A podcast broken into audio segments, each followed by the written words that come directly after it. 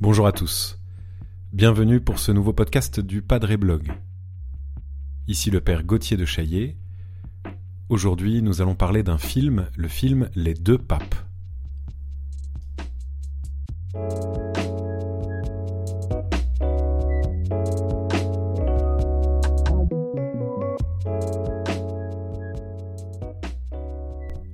J'ai donc regardé le film Les deux papes, qui est un film qui est sorti sur Netflix le 20 décembre 2019, réalisé par Fernando Meireles.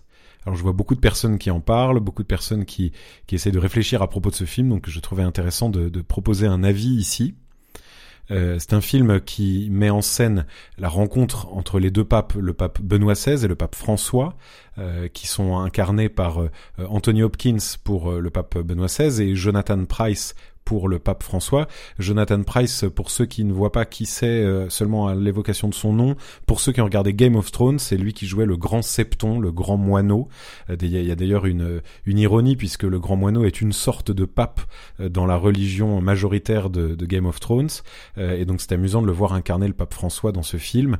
En tout cas, voilà, c'est un acteur un petit peu de seconde zone, mais qui ici a un tout à fait premier rôle et qui est assez intéressant, j'y reviendrai.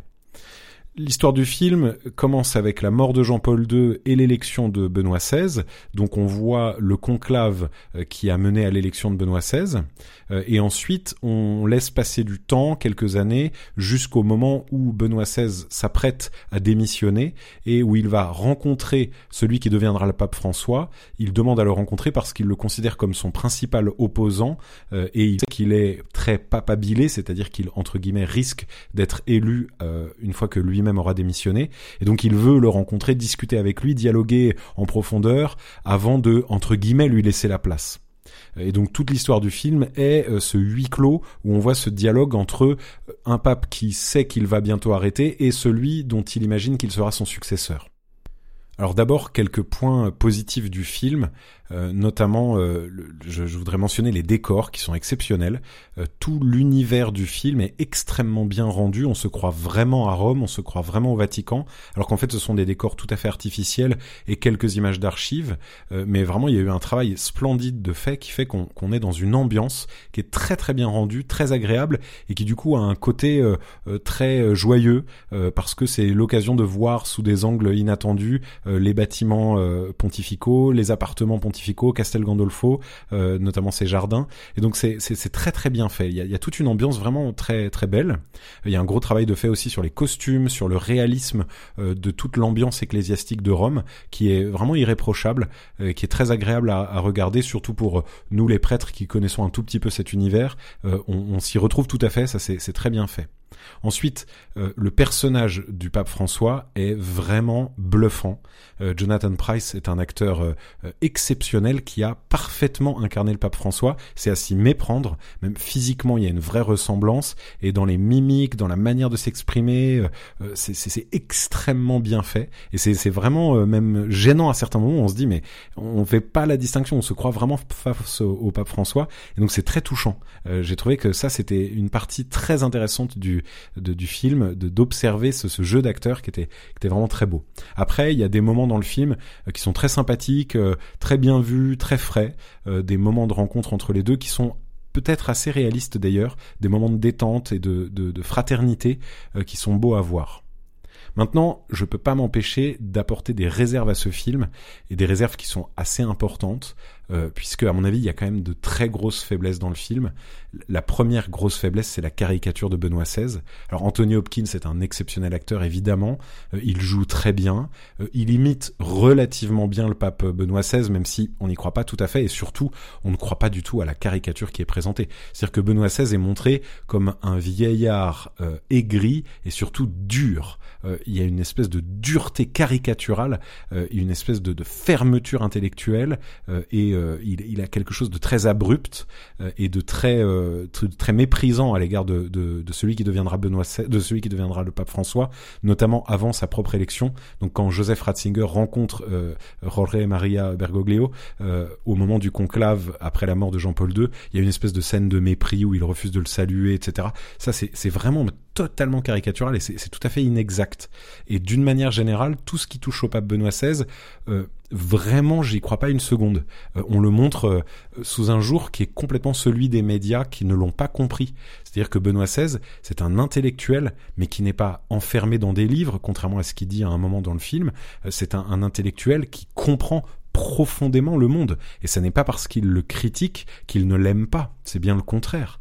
Euh, et Benoît XVI a toujours eu un grand souci de comprendre, de comprendre les scientifiques, de comprendre les intellectuels, de comprendre ceux qui étaient contre l'Église, de véritablement être en empathie intellectuelle avec eux. Et là, on n'a pas du tout euh, ce côté-là qui est rendu. De la même manière, comme en parallèle, il y a aussi une forme de caricature du soutien au pape François, une espèce d'agiographie, on le présente comme un saint merveilleux. Alors il y a tout un passage euh, par le jeu des flashbacks où on le voit euh, au moment de la dictature militaire en Argentine euh, dans les années 70 et où on voit qu'il regrette l'éventuelle collusion qui a pu lui être reprochée avec le pouvoir puisqu'il était responsable des jésuites à l'époque et qu'il a tout fait pour protéger ses frères. Et de fait c'est une partie un peu sombre de sa vie entre guillemets puisqu'il a dû faire des choix politiques euh, qui étaient euh, contestables et contestés. Euh, et, et, et, à part ça on le présente comme l'homme merveilleux l'homme au grand cœur l'homme que tout le monde aime l'homme parfait. Et bon, c'est tout à fait inexact et, et simplificateur. Et, et, même, je trouve que ça nuit à son image et ça nuit à la complexité de ce qu'il est, euh, puisque le pape François, c'est un homme euh, qui a aussi ses emportements, qui a aussi son désespoir, euh, qui a aussi un regard réaliste sur lui-même et sur l'Église. Et ça n'est pas qu'une espèce de personnalité solaire et parfaite qui écrase complètement le pauvre Benoît XVI ratatiné dans sa médiocrité. Vous voyez, dans le film, il y a vraiment les, les, deux hommes qui s'opposent et Benoît qui est écrasé par François. Et donc ça, vraiment, je trouve que c'est un, une caricature regrettable en fait.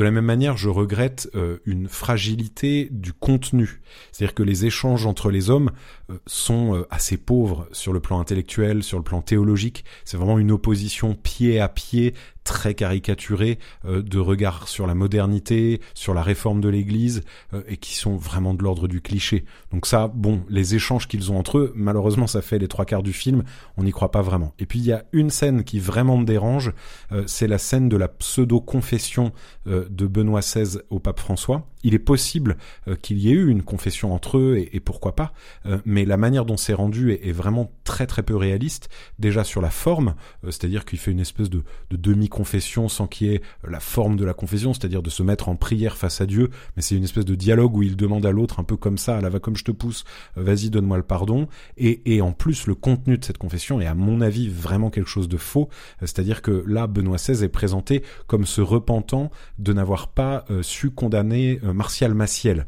Martial Maciel c'était le, fondateur des Légionnaires du Christ, qui était une espèce de personnage très important aux côtés de Jean-Paul II, qui, et qui s'est avéré après la mort de Jean-Paul II, on a découvert euh, qu'il avait euh, euh, commis des abus sexuels terrifiants et qu'il avait une vie extrêmement dissolue. et donc c'est un homme qui a été mis de côté, révoqué, condamné. et du coup là, voilà, Benoît XVI se reproche de ne l'avoir pas vu, alors qu'au contraire, Benoît XVI, Ratzinger était l'homme qui a essayé d'aider Jean-Paul II à discerner ce type de cas, et c'est lui qui s'en est chargé dès qu'il est devenu pape.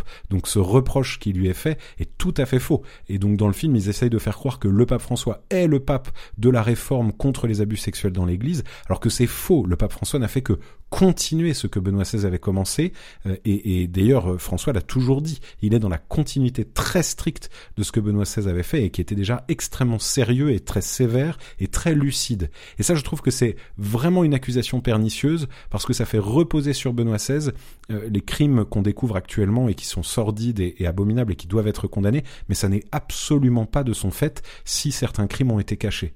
Et ça, je trouve que vraiment c'est quelque chose qui ternit le film et qui risque de le gâcher. Alors pardon d'avoir été peut-être un peu long et un peu vif sur ma critique, euh, mais je ne voudrais pas conclure sans dire qu'en fait j'ai bien aimé ce film. Donc c'est ça qui est paradoxal, c'est que le contenu m'a vraiment semblé faible et fragile sur certains points, mais globalement j'ai aimé regarder ce film. Je ne sais pas si c'est un bon film, je ne sais pas si c'est un grand film, il y a beaucoup de choses qui sont fausses, euh, mais je ne voulais pas regarder un documentaire, donc ça tombait bien. Euh, et, et, en fait l'ambiance du film, le montage, tout ça est efficace, et donc c'est un, un, un beau moment. Donc je vous conseille assez fortement de le regarder si vous en avez l'occasion et de vous faire votre propre opinion, mais, surtout de profiter de cette ambiance et, de trouver en le regardant l'occasion de prier pour notre pape François et puis de, prier pour le pape Benoît XVI, euh, qui est un vieil homme maintenant qui, avance vers la mort avec la solennité et la sérénité de celui qui sait qu'il a tout donné déjà euh, et qui n'attend plus que de rencontrer son Créateur. Euh, du coup, je pense que c'est important de prier pour lui pour qu'il ait la paix et pour qu'il soit tranquillement dans l'attente de regarder Dieu. Et j'espère que d'autres cinéastes euh, relèveront le défi un jour de, faire des films peut-être plus justes et plus positifs sur lui, euh, parce qu'il le mérite. C'est un grand homme qui a beaucoup apporté à l'Église. Merci beaucoup d'avoir écouté ce podcast. N'hésitez pas à continuer à nous poser des questions sur les réseaux sociaux, sur Facebook et ailleurs. Euh, abonnez-vous à nos contenus pour ne pas manquer les prochains. Et moi, je vous dis à très bientôt.